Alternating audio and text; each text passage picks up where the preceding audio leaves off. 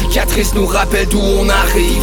Les combos qu'on doit livrer quand le destin chavire. Guerrier, on fera ce qu'il faut pour la famille. Cœur de lion, œil de tigre, on a la paix dans la mire. The battles are never ending, I know. But we will get up and get on with the fight.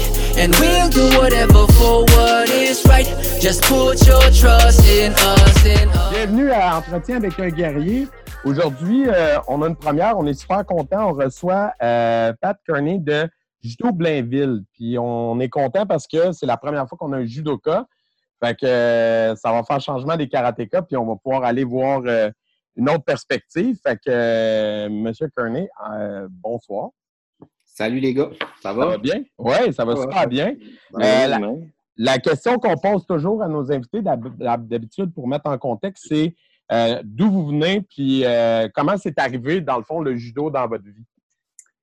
Ben moi, je suis un gars du euh, lac Saint-Jean, OK? donc d'une petite ville qui s'appelle Dolbeau-Mistassini. Dans, avant, ça s'appelait juste Mistassini, avant que ça soit fusionné. Et à l'âge de 7 ans, j'ai reçu un dépliant à l'école là, où, qui nous offrait là, d'aller faire du judo. Euh, puis dans ma petite ville, euh, il n'y avait pas beaucoup de choix de sport là, dans, dans ces années-là. Maintenant, les jeunes ils ont beaucoup de choix, même dans les plus petites municipalités. Euh, c'est soit je jouais au hockey ou soit je faisais du judo. Ouais, ouais. C'est ça. Fait que moi, ça a donné que j'avais quand même, il y avait un historique de judo à Mistassini depuis plusieurs années. Fait que je suis tombé dans un super bon club. Moi, j'aimais vraiment pas patiner dans la vie. C'était vraiment un supplice pour moi d'aller au patin à l'école. Fait que, le- fait que j'ai amené ça à mes parents. Puis mes parents m'ont inscrit. Puis euh, ça n'a jamais arrêté depuis 40 ans. Fait que, Wow. Cette année. 40 ans de judo, puis euh, là, dans le fond, comment, comment, ça, comment ça fonctionne, l'évolution dans le judo par rapport, mettons, nous, dans le karaté, on connaît notre, notre belt system, mais chez vous, comment ça fonctionne? Après 40 ans, on doit être assez... euh, Ben, on, ouais, ben, on- ça, ça dépend toujours le temps. Le, le- le Le- temps qu'on le- est. Ouais, ce qu'on veut faire. Là. En judo, nous, euh, par exemple, là, hum, donc on a l'évolution des ceintures, donc euh, jaune, orange, vert, bleu, marron. OK? Euh, dans mon temps, ben, euh, on en a encore aujourd'hui, nous autres, pour, pour ralentir la progression, en fait, pour que chaque, le jeune ait une motivation. Compte tenu, nous, on ne peut pas être noir avant l'âge de 16 ans. OK. Fait que, peu importe à quel âge tu as commencé, tu ne peux pas être noir à l'âge avant, avant l'âge de 16 ans. OK. Fait que, euh, fait que ça fait que on, doit étaler, pas ralentir, mais on doit étaler la, les ceintures des jeunes. Euh, même maintenant, depuis plusieurs années, là, on a maintenant des demi-ceintures qui fait que on peut encore un peu plus étirer là, le, le, le, le- Garder la motivation, mais de... De- exact, exact. Fait Ouais, que le jeune, il y a toujours une progression, mais on peut pas euh, du jour au lendemain. euh, en fait, puis euh, ce qu'il faut savoir aussi, c'est que les ceintures noires, c'est, euh, ça reste un, un- un- un cursus là, qui, euh, qui est géré par la Fédération internationale, OK. délégué par les fédérations nationales, qui délègue aux fédérations provinciales là, ce, ce- ce qui est demandé dans le protocole là, pour passer une ceinture noire. Donc, euh, si moi je vais au Japon, si je vais en Allemagne, ben ma ceinture noire elle a le- tout- toute la même valeur. Il y a, il y a juste un Pareil partout. pareil partout. Fait qu'on normalement, on a eu les mêmes exigences. OK? Les seuls qui ont un petit peu plus, euh, c'est les athlètes de haut niveau, comme les, les, euh, les- les athlètes d'équipe nationale, ben eux, souvent, ils vont se faire remettre des grades.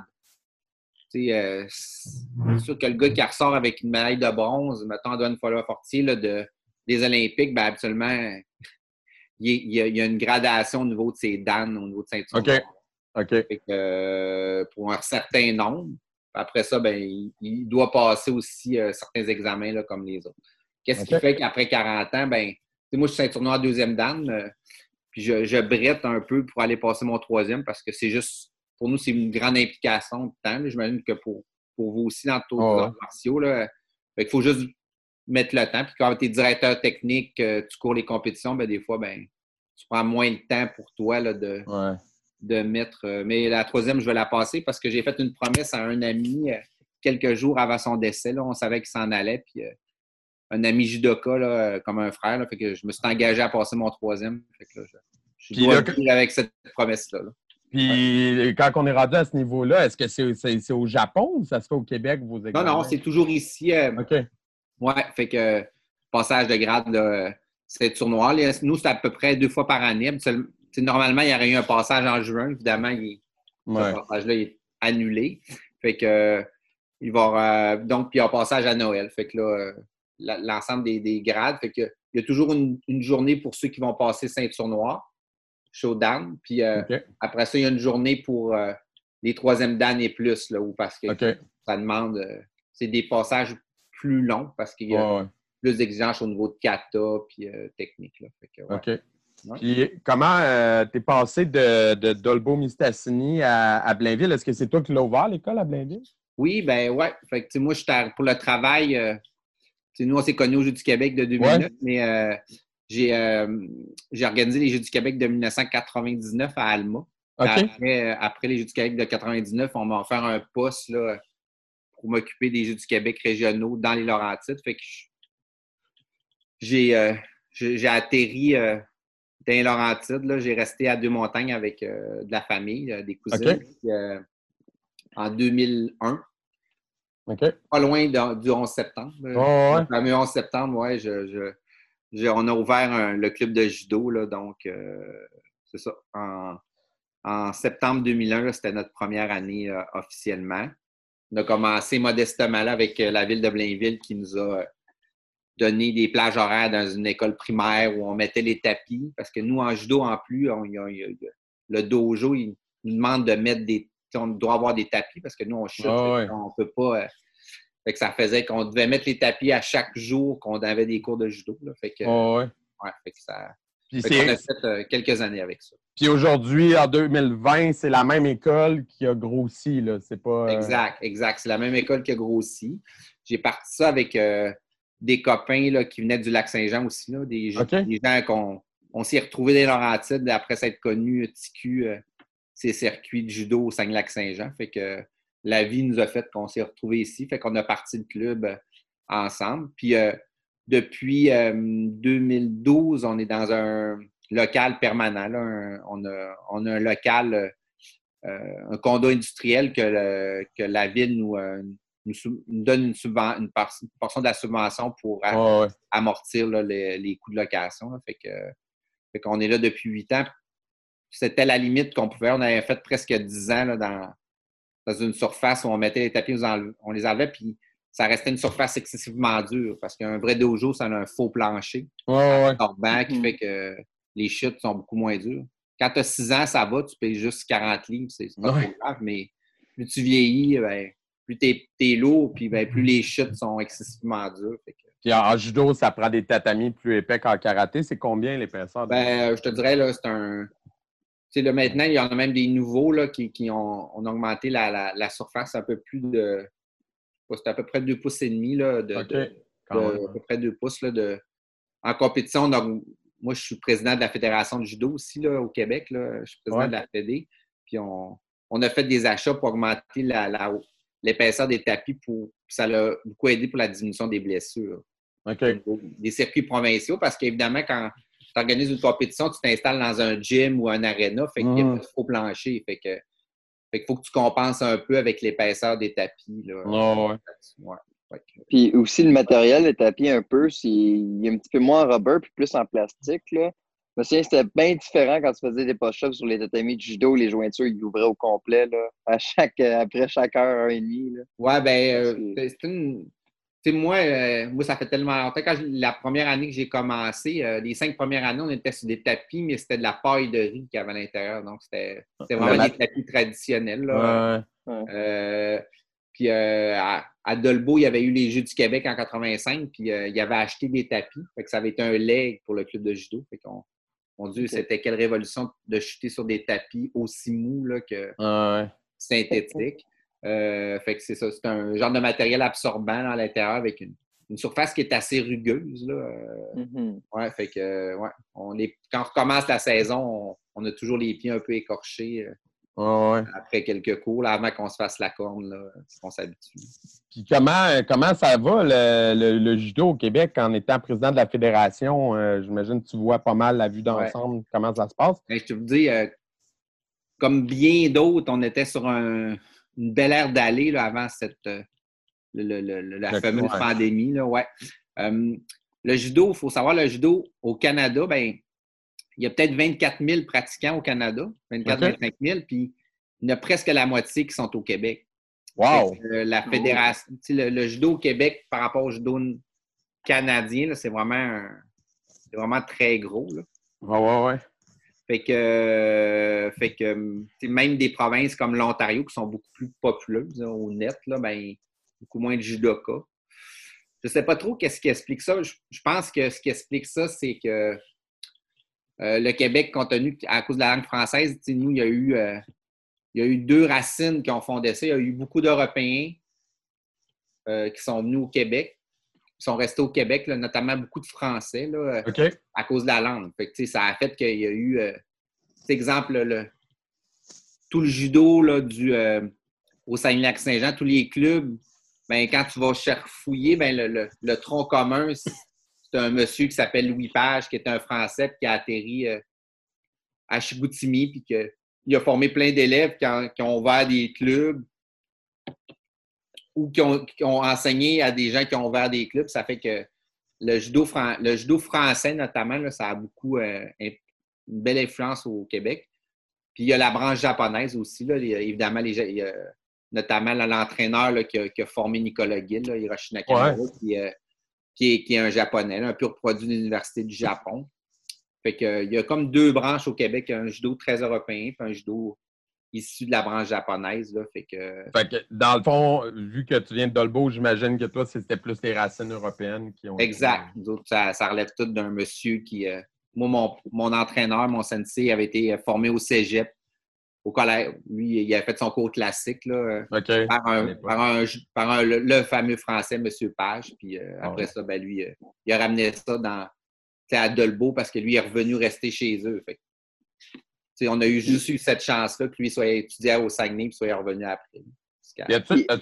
Ah oui, t'avais-tu une question, Est-ce que c'est la même fédération pour le Kenpo, euh, pas pour le Kenpo, excusez, pour le judo euh, européen, puis euh, le judo plus.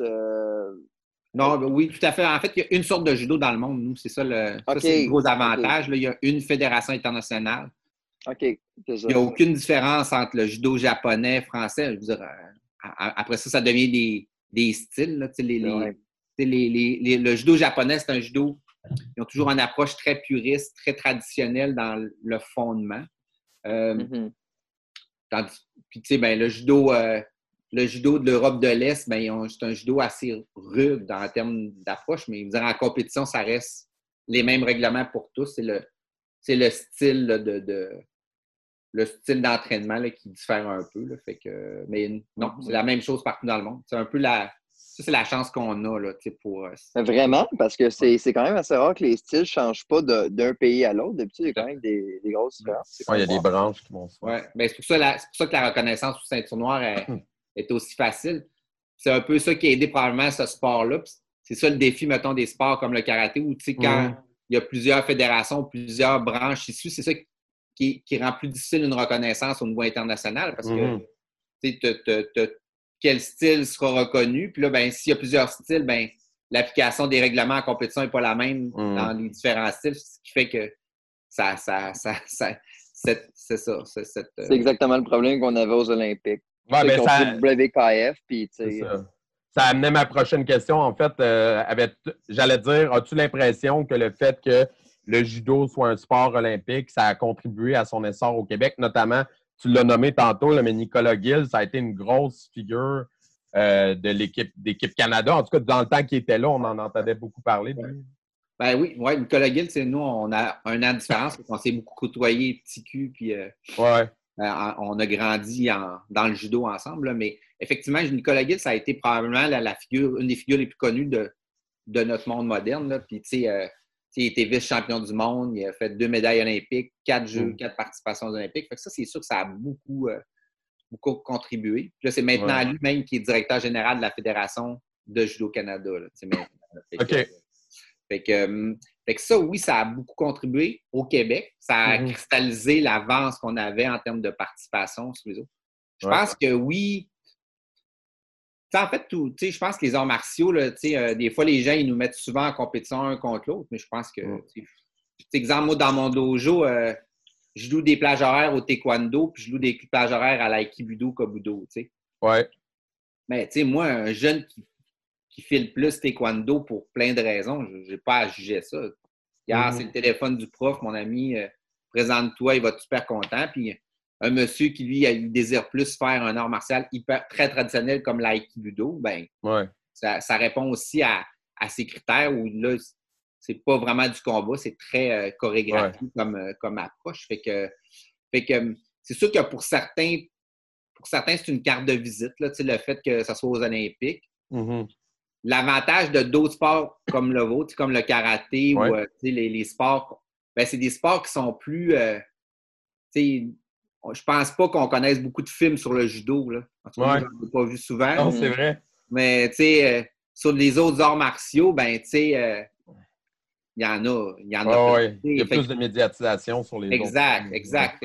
Mais quand tu cherches un peu, tu sais, ben, quand tu regardes un film comme John Wick, tu sais, son approche de combat est vraiment une approche basée sur le judo, le jujitsu, l'aiki, tu sais, toutes des branches issues du judo, tu sais, fait que, fait que, fait que ça, ça, fait que, tu sais, il y a certains films où on voit, mais les gens, ils associent pas ça au judo, tu sais, ils vont, ils vont dire John Wick qui est hot, là, Ouais. battre, là, mais ils feront pas, euh, ils feront pas ça. ça. Fait que, euh, fait que le judo, il bénéficie d'une certaine, peut-être, crédibilité des fois un petit peu plus accrue, mais tu sais, en même temps, euh, en même temps, tous les arts martiaux se valent. tu sais, Comme Ouais. ça, ça, c'est très, ça devient très personnel. tu sais, euh, comme... Y a-tu des athlètes, parce que je suis pas euh, personnellement le, le MMA beaucoup, mais y a-tu des Ouais. athlètes du MMA qui, font, qui, ont, qui ont un background de judo? Oui, tout à fait. Il y a, un- il y a le russe, il y a un russe là, présentement là, qui est comme euh, qui challenge beaucoup euh, Johan McGregor, puis qui a beaucoup euh,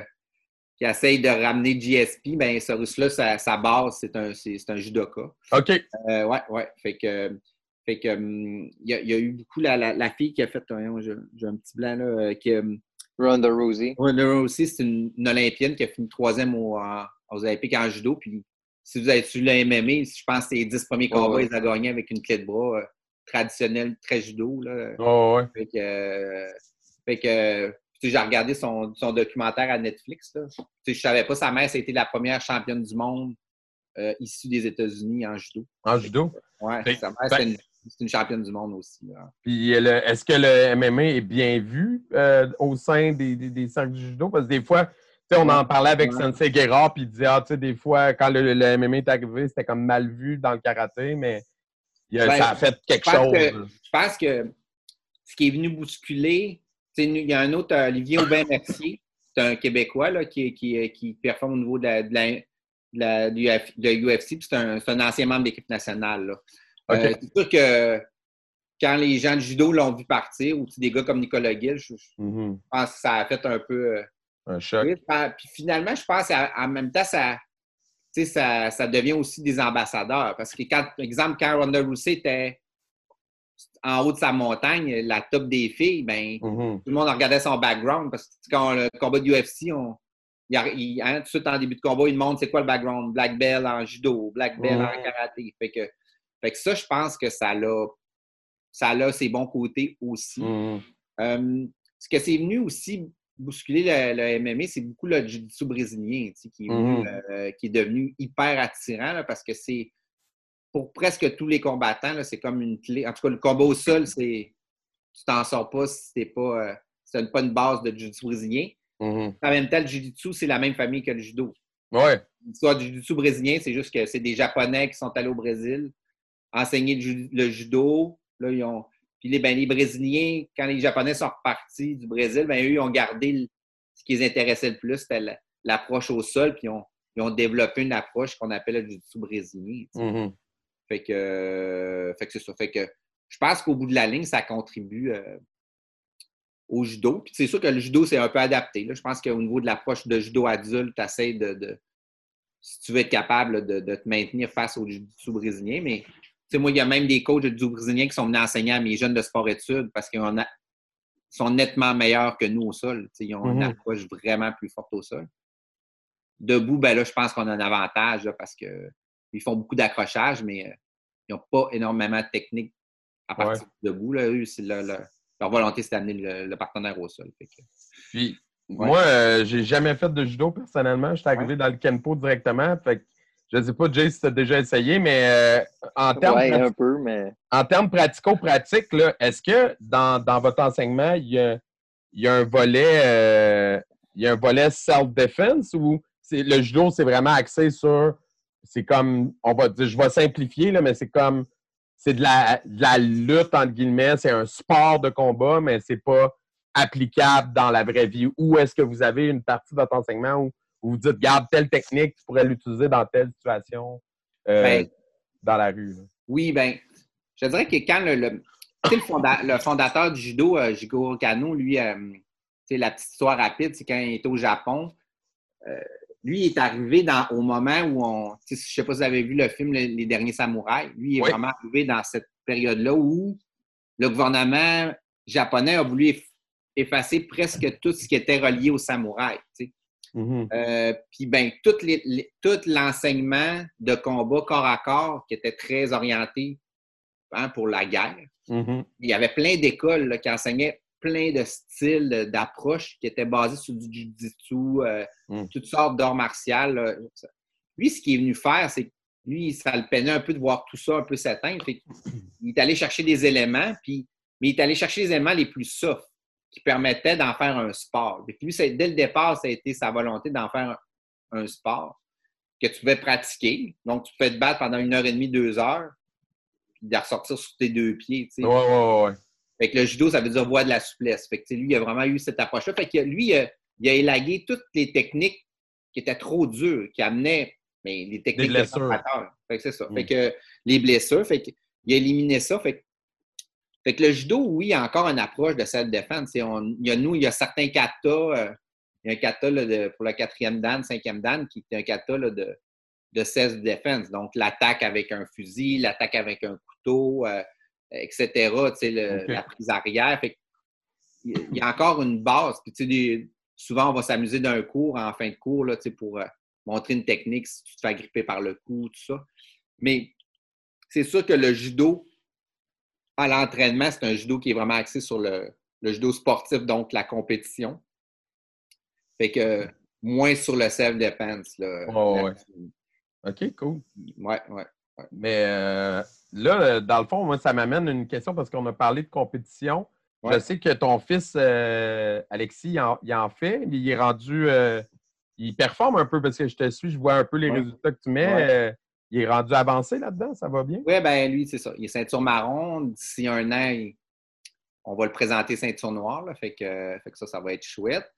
Euh, lui, ouais, ça. Lui, il va au Canada. Normalement, cette année, là, il allait au championnat canadien. Il était déjà qualifié. Ouais.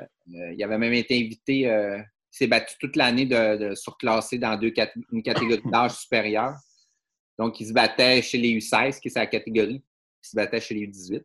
OK. une grosse saison de compétition, même si elle a été raccourcie.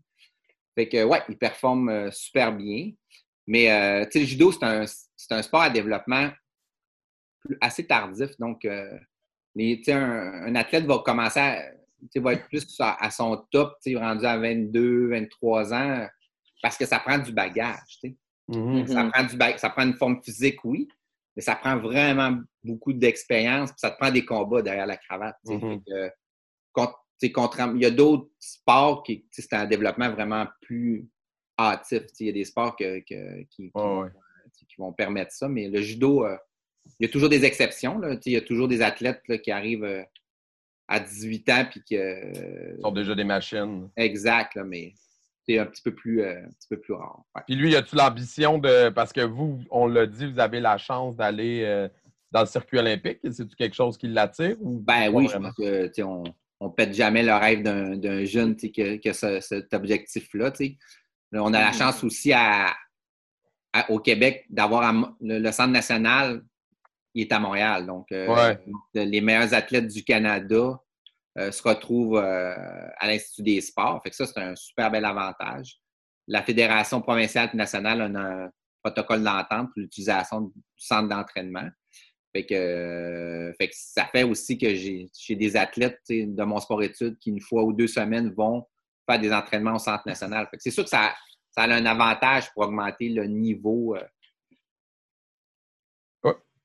Attends.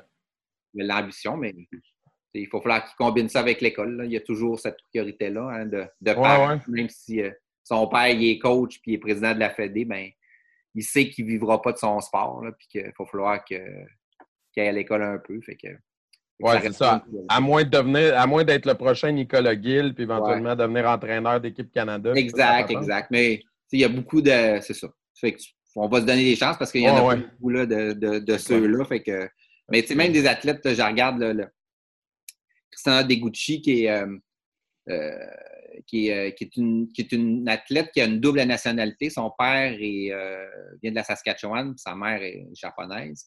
Donc, euh, elle, a fait, elle a grandi, elle a fait tout son judo au Japon. OK. Euh, Judo Canada là, lui a fait une proposition là, de, de, de venir sur l'équipe nationale parce qu'elle avait, elle, elle pouvait sur l'équipe nationale canadienne.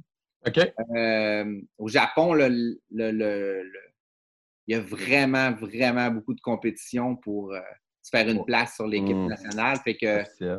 euh, puis, c'est sûr, elle, par- au Japon, c'était un athlète parmi d'autres vedettes. Au Canada, ben, euh, tu sais, Christina Degucci, elle, elle a gagné les championnats du monde en 2019. Euh, puis c'est la, elle est au- sur le classement, euh, le classement international est numéro un dans sa catégorie.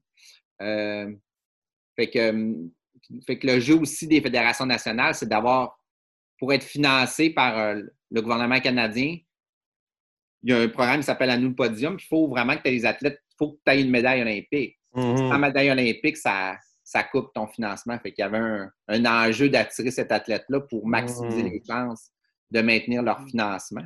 Mhm. Fait que, euh, fait que ça aussi, ça, ça contribue au, au ju- au judo euh, au Canada. là. Fait que ça, ça c'est c'est chouette. là. Il y a- L'équipe nationale, euh, depuis quelques années, là, c'est probablement une des plus performantes. là. Plus performante que du temps de Nicolas. Nicolas, Ok, il a à, mettre des conditions gagnantes là, euh, de ça. Puis, ben oui, évidemment, une grande partie de l'équipe nationale est premier du Québec parce que, évidemment, on a Ouais. un leadership. Fait que, fait que ça, c'est d'autres aussi. euh, qui sont peut-être moins connus de monsieur, madame, tout le monde, mais les judokas, ils connaissent les athlètes de l'équipe nationale. Donc, euh, Christina Daguchi, euh, tu sais, euh, tous les, les jeunes, puis les, les gars, puis les filles qui évoluent sur l'équipe nationale sont bien connus. Là. Ça, Là, ouais. Là, avec le report des, des Jeux olympiques, euh, j'imagine que ça, ça change un peu vos plans d'entraînement avec. euh, Ben, c'est sûr que ben, pour nous, moi, moi directement, moins dans le sens que oui, parce que on avait prévu, on avait le championnat provincial fin mars qui a été annulé. mhm. On avait les championnats canadiens à la mi-mai à Edmonton euh, qui sont annulés. En fait, la fédération canadienne puis les fédérations provinciales, on a fermé la saison jus- jusqu'au 31 août. Là, tu sais, euh, à moins que, que- qu'il y ait des changements. C'est sûr qu'il y a beaucoup d'inconnus, là, tu sais, comme pour vous aussi, j'imagine. là, tu sais, on- Ouais.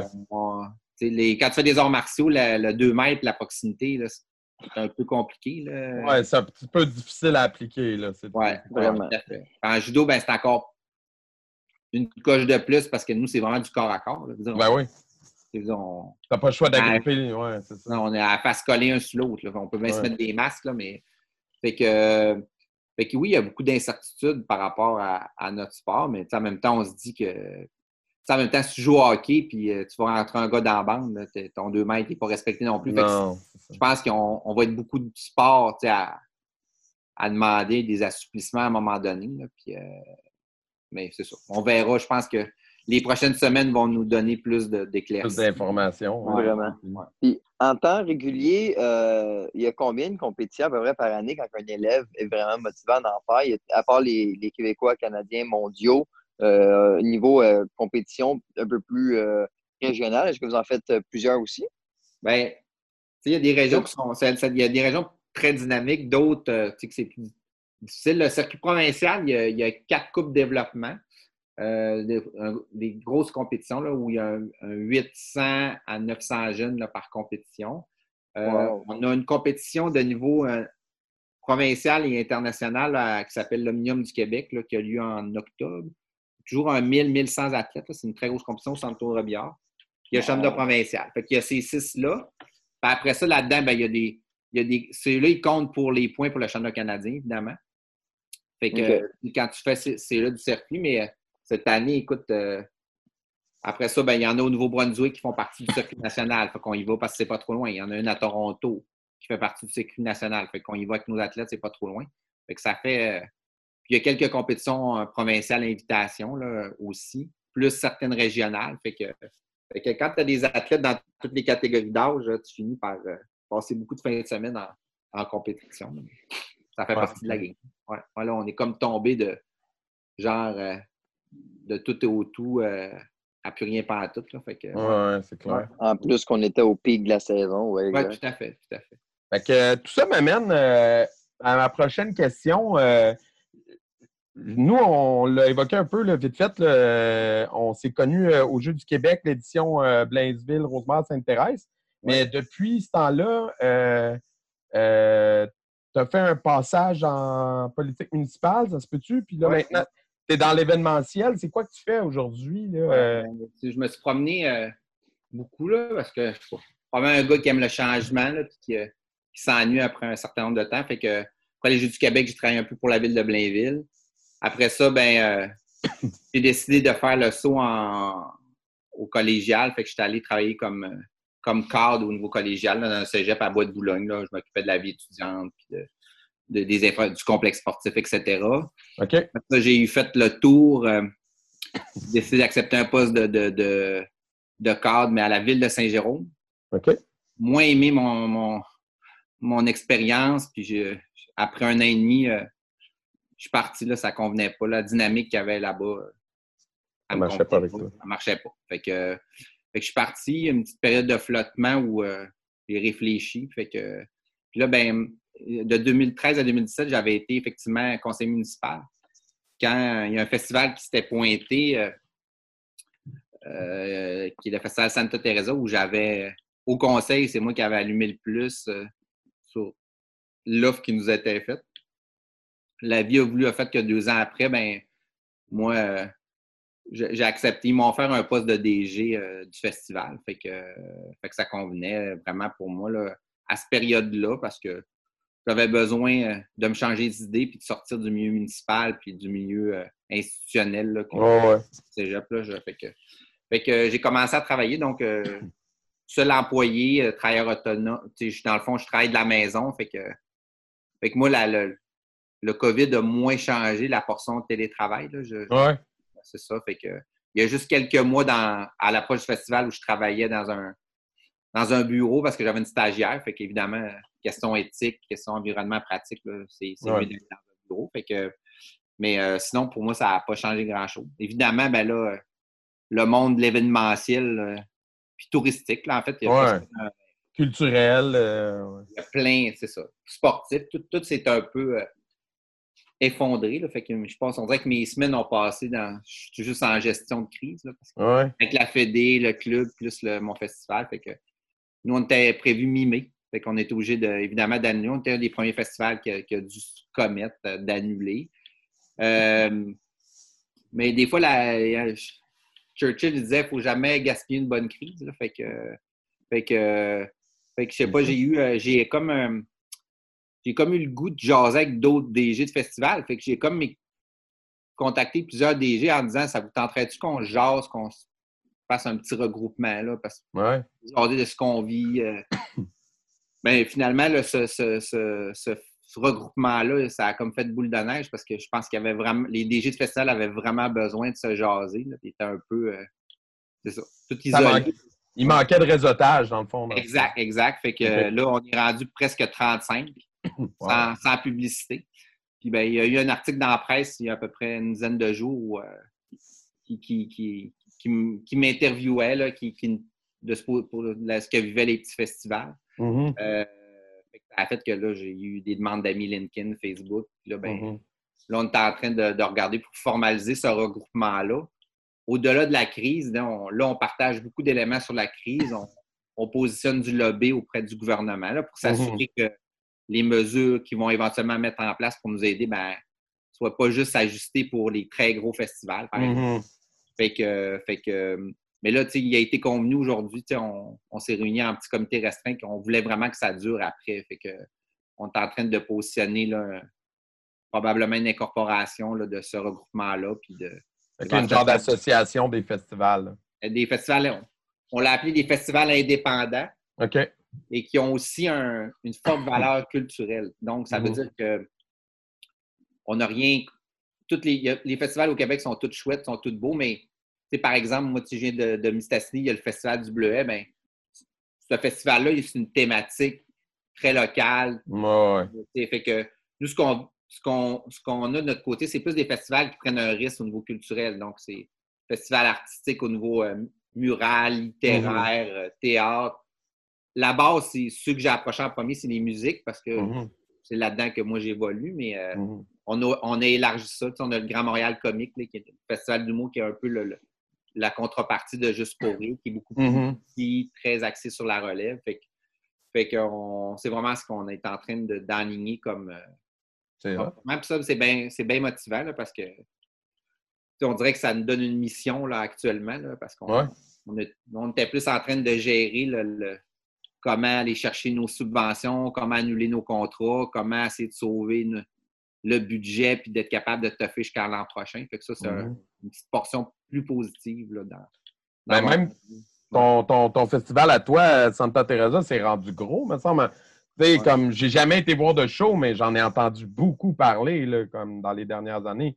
Vous êtes allé chercher des, des, quand même des gros noms. Des ouais, on, avait un méchant beau line-up cette année. On avait, si vous connaissez un peu, on avait un line-up, on avait un plateau belge, donc des artistes belges dimanche, dont Roméo Elvis, qui, est, une grosse vedette en Europe, là, vraiment. Là, mm-hmm. Un rappeur, qui est le frère d'Angèle, qui est aussi très connu euh, en Europe.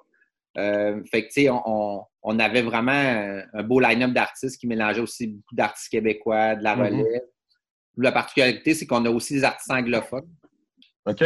Beaucoup de festivals au Québec, en région, c'est presque uniquement francophone. tu sais. Mm-hmm. Euh, fait que ça, ça, aussi, c'est venu un peu euh, nous amener une perspective différente. Puis on, on exploite aussi l'église qui est à côté, qui est sur le site du festival. Donc, on, on fait des shows à l'intérieur de l'église. Donc, ça amène un, mm. autre clientèle, un autre côté où on va mélanger euh, Alexandra Strelinski, une super pianiste québécoise. Mm-hmm. Euh, puis ben, des hâtes, des rappeurs qui sont là. Fait il y a comme un, une diversité. Là. Une rencontre, oui. des rencontres ouais, vraiment tripantes. Puis tu vois des gens à 60 ans sortir de l'église euh, pour aller voir un spectacle d'Alexandra Strelinski, côtoyer des jeunes de 18 ans qui, qui viennent rapper avec leur chanteur préféré. Fait que ça, c'est bien cool. ouais. Ah, c'est nice. Ouais, c'est une belle approche. Puis, euh, comment tu dirais que ta pratique du judo t'a aidé, mettons, dans ta carrière professionnelle? As-tu l'impression que ça a été un. Ah, ouais. Ouais, un, ouais, je pense qu'on. Je pense qu'en tout cas, quand ça fait 40 ans que tu fais du judo, ça ne peut pas, pas t'avoir modelé. c'est clair que euh, mon père, quand j'ai eu 40 ans, ils ont fait une fête, évidemment, un party. Puis bon, il avait invité, dont mon sensei, qui, s'est déplacé du lac Saint-Jean pour venir à ah, ma fête. C'est parce qu'il y a des rencontres marquantes. Je pense que pour lui, j'ai sûrement été un élève un élève important. je pense qu'il est content maintenant de m'avoir président de la FED. Il pensait pas ça quand il m'enseignait à 7 ans. Puis, euh, mon père a dit, ben, tu sais, moi, j'ai pas élevé euh, Patrick, c'est son sensei qui l'a élevé. Pour lui, j'étais trois, quatre fois semaine au club. Euh, les fêtes de semaine de compétition, on partait, c'est lui qui nous trimballait. Dans ce temps-là, les parents, ils ne suivaient pas du tout. tout le monde mm-hmm. partait avec le coach euh, en autobus. Mes premiers voyages que j'ai faits, mais l'argent de poche qu'on avait et qu'on ne savait pas trop comment dépenser, c'était la figure, l'adulte du groupe là, qui, qui euh, fait que effectivement, il m'a hyper influencé. Fait que je suis très exigeant. des fois, là, je, c'était des approches plutôt dures comme enseignement. C'était mm-hmm. très, euh, très arts martiaux. Là. Maintenant, je pense que la clientèle de jeunes, je ne pourrais pas enseigner comme j'ai été comme j'ai reçu l'enseignement. Je n'aurais pas d'élèves, je crois. Mais euh, on a-tu des anecdotes là-dessus? Ah, Comment ça se passait à l'époque? On a entendu des choses là, de d'autres personnes qui ont ben, des, push-ups. Euh, je pense que chaque cours, j'ai fait, je suis resté à la fin du cours pour faire des push-ups. Ça, c'est sûr. Puis, euh, je, je pense qu'un athlète qui pleurait parce qu'il trouvait ça trop dur, ça impressionnait pas le prof, mais pas par mm. J'en ai vu des. Ça le dégoûtait. ouais, ça, ça des filles pleuraient parce qu'on allait courir dans la bleuetière avant d'aller s'entraîner. Ils nous faisaient mettre deux costumes d'épaisseur pour avoir plus chaud en plein mois de juillet. c'est sûr qu'on le, sur le coup, on ne l'aimait pas, mais c'est une personne que je respecte au plus haut point. C'était ça. quand tu es ado, euh, tu es un peu rebelle, mais, euh, mais ça m'a appris une grande rigueur. Là, qui m'a suivi toute ma, vie, puis aussi une grande confiance. C'est sûr que j'ai toujours une, facilité à, à, prendre le pôle dans une rencontre, à l'idée quelque chose. L'exemple du lancement du regroupement, pour moi, ça a été fait de façon hyper naturelle. Tout le monde dit c'est incroyable ce que tu as fait. Mais non, j'ai appelé des gens, j'ai rallié des gens. mon objectif, c'est tout le temps de ramener les gens à travailler ensemble. Puis bon, je le fais toujours de façon respectueuse. Euh, je pense que les arts martiaux t'apprennent ça. Euh, le respect. Le respect. Puis euh, même quand ton prof te brasse, ben, tu apprends à fermer ta trappe. c'est ça la règle, c'est ça l'exigence. Puis ben ça, c'est pas facile quand tu enseignes à ton fils. moi, mon fils, ça a pris du temps où quand tu interviens sur le tapis, si tu le perds, ben, c'est l'entraîneur. Il a fallu plusieurs fois que j'ai dit non, là, quand je suis sur le tapis, c'est le coach. Fait tu fais ce que je te demande, comme tout le monde fait ce que je demande ici. Puis, quand on rembarque dans le char, ben, je redeviens ton père. je te dis que je suis fier de toi, mais si tu t'es pogné le cul, je, vais te le dire aussi. Fait que, fait que ça, ça a pris. On a même eu nos, accrochages où il y a certaines je me suis retiré du coaching euh, de la chaise en compétition parce que là, on, on, avait des accrochages. Puis à un moment donné, je me suis resté à la chaise parce qu'un autre coach ne pouvait pas. Puis on dirait que tout s'est placé. Puis là, maintenant, lui, il a une super écoute quand je donne des commentaires après combat. Puis moi, je suis beaucoup plus calme dans mon approche aussi envers lui. Fait que, Mais il est rendu plus vieux aussi, Alexis. Ouais, je pense qu'il va avoir 16 ans. Là, c'est ça. je pense que les deux, on a maturé là-dedans. Moi aussi, j'ai appris à, à l'aborder. Des fois, c'est hyper émotif. Coacher son fils, c'est la pire. Facile. Non, c'est bon. Puis là, maintenant, je suis calme, mais hyper stressé la chaise. Là, pour moi, c'est un vrai calvaire. J'aimerais mieux être sur le tapis, pourtant. Ouais. Fait que, euh, puis pour lui, il est d'un calme à faire chier le peuple. Il est hyper mm. calme. C'est vraiment pas un nerveux comme moi, comme moi je le suis. Fait que ça, c'est cool de voir ça. Mais je suis chanceux. Euh, ouais. Les derniers jours, on va pratiquer les deux parce qu'on est dans la même famille, évidemment. Fait on, on les on a le droit, tu sais. Fait que là, on a commencé à pratiquer pour sa ceinture noire. On pratique le kata. Il va peut-être me servir de partenaire pour mon troisième. Fait que je suis vraiment chanceux. Tu sais, c'est un privilège de. Il aurait pu pas aimer le judo pendant tout. Ouais. Il... Ou pogner un écœur en titre, faire. Euh... Exact. Tu sais, puis là, c'est pas ça pendant tout. il fait du judo 7 à 8 fois semaine à cause qu'il est dans le sport-études. Puis des fois, je dis, t'es pas tanné? Non.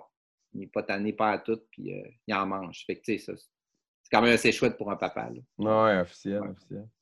Puis euh, l'école, euh, le dojo, Jay, t'avais-tu une question avant que j'aille avec. Euh, non, vas-y, vas-y, vas-y. Ben, J'allais dire, l'école dojo Blainville, vous êtes situé où? on est bien. veulent vous voir, là. On est, ben, c'est ça, on est vraiment dans, dans, à la, dans la ville de Blainville, dans un secteur là, qui est un peu plus. tout près de l'autoroute 15, là, ceux qui connaissent les outlets là, de, de Mirabel, on est vraiment pas très loin là, des outlets. Là. Euh, donc, on est dans un parc, un parc industriel, donc on a une dérogation. Là. Dans le même bâtiment, il y a un club de gymnastique aussi qui est là. OK. Qui est supporté par la ville. Ouais. Puis les, j'imagine qu'ils peuvent vous trouver, vous avez un site Internet? Oui, oui. Quand tu fais Dojo Blainville, on, on sort toujours numéro un, ouais. Là-dessus. Puis, puis, vous donnez des cours à partir de quel âge? On, on ben, nous, on les prend 4 ans. On les prend ah 4 ans. J'ai un, petit, euh, ouais, j'ai un petit groupe initiation le samedi matin, les 4-5 ans. Là on dit du judo, mais c'est beaucoup plus de. Le judo est un prétexte. Ouais, c'est une initiation. En fait, on leur apprend à faire des culbutes, on leur apprend. Hmm. On leur apprend à apprendre parce que on leur apprend. Hmm. On leur apprend à s'asseoir en, ligne, à s'asseoir en demi-cercle. On leur apprend à se trouver un ami pour faire un exercice deux par deux. Tu sais. Mm quatre ans, c'est vraiment très drôle. Tu leur dis de jamais deux par deux, puis c'est. chaos total. Tu sais, on fait beaucoup de parcours, beaucoup de parcours de développement d'habileté parce que c'est toujours un peu fasciné de voir que des jeunes arrivent à 7-8 ans, mettons, commencent le judo, puis ils sont incapables de faire une culbute. Mm-hmm. C'est beaucoup de, beaucoup de l'élément de base. C'est là que tu vois que il y a peut-être des familles qui stimulent moins leurs jeunes au nouveau moteur, puis il y a des acquis qui ne stoppent pas à 4-5 ans. Des fois, ça, ça a l'impact sur le reste du développement là, euh, Mhm. hein, d'un, d'un jeune. Tu sais, euh, quand Ouais, il y, a des, il y a des tendances qui disent que tout se joue entre 0 et 5 ans, là, Ouais, ces tendances-là, mais je pense qu'au nouveau moteur, là, c'est important. là. Effectivement, un jeune là, qui n'a jamais fait aucun sport, là, c'est sûr que on peut faire quelque chose de super avec lui, mais il y a vraiment difficile. des habiletés de base là, que je suis toujours étonné de voir que des jeunes n'ont pas. Comme l'élément, Ben- mon élément de mesure, c'est les culbutes. Là, mais... Ouais, non, mais c'est niaiseux, mais c'est vrai. Mais l'autre fois, quand j'avais fait mon PNCE, justement, il en parlait que euh, il y a vraiment un âge pour développer chaque champ de compétences, que ce soit euh, la flexibilité, la force, la motricité, tout ça. Il y a vraiment un âge que si tu manques cette, euh, cette fenêtre-là, ça va être très difficile après ça compenser. euh, Ouais. Je suis assez d'accord. Fait que le- les 4-5 ans, c'est un judo d'initiation, c'est un judo de plaisir. tu sais, euh, On leur apprend une technique, puis la semaine d'après, ils l'ont oublié. là. Ouais, c'est par le jeu beaucoup. Là. Exact. Puis on leur laisse aussi, c'est très instinctif. là. Tu sais, le judo, compte tenu que c'est du corps à corps au sol, là, ça ressemble beaucoup au chamoyage que instinctivement vont faire deux Mhm. petits garçons euh, hein, sur le tapis du salon, puis euh, ils vont se sauter dessus. tu sais. Avant de se donner des coups puis des claques, parce que ça, on- hein, quand c'est pas encadré, c'est plus proscrit, mais Mhm. on se sautait dessus, ils vont s'embarquer un sur l'autre, puis ils vont. Fait que ça, euh, fait que ça, c'est très instinctif. Fait que ça aussi, avec les années, j'ai appris à, à être moins exigeant envers les plus petits en leur disant Ouais. c'est pas très grave s'ils font pas exactement le. Sais, je vais montrer de faire un mouvement avec le pied droit, puis ils le font avec le pied gauche. Pas Mhm. grave. Il y a le principe de base est là, il a compris quelque chose. Puis après ça, bon, on mettra un nom sur ce qu'ils font. Tu sais, c'est Mhm. pas si important que ça, qu'ils sachent que ce mouvement-là. Mais moi, j'ai pas été éduqué de même en judo. Tu sais, Si ce mouvement-là se faisait comme ça, il fallait l'appliquer. Moi, je- j'ai beaucoup plus adapté mon enseignement, mais ça, ça vient avec. euh, Avec le temps, l'expérience. C'est ça, qu'après 40 ans, on a. C'est facile de donner un cours sans être trop préparé. Ouais, ouais, j'imagine. Ouais, c'est pas mal dans notre tête, là. Ouais, Ouais, officiel, officiel. ouais, ouais. Bon, ben c'est super. Écoute, euh, moi, euh, j'avais pas plus de questions, mais c'est vraiment intéressant. Puis euh, j'espère qu'on va avoir permis de démystifier un peu le judo à, à nos auditeurs. Puis moi, en tout cas, j'en ai appris. Fait que, il y a sûrement des gens qui les avoir- gars, vous avez des questions, euh, on est là pour vous autres. Ah, ben merci beaucoup, euh, Pat. Merci encore pour l'initiative. On va partager ça. Excellent. Bonne soirée. beaucoup. Salut Ciao. les gars. Bye.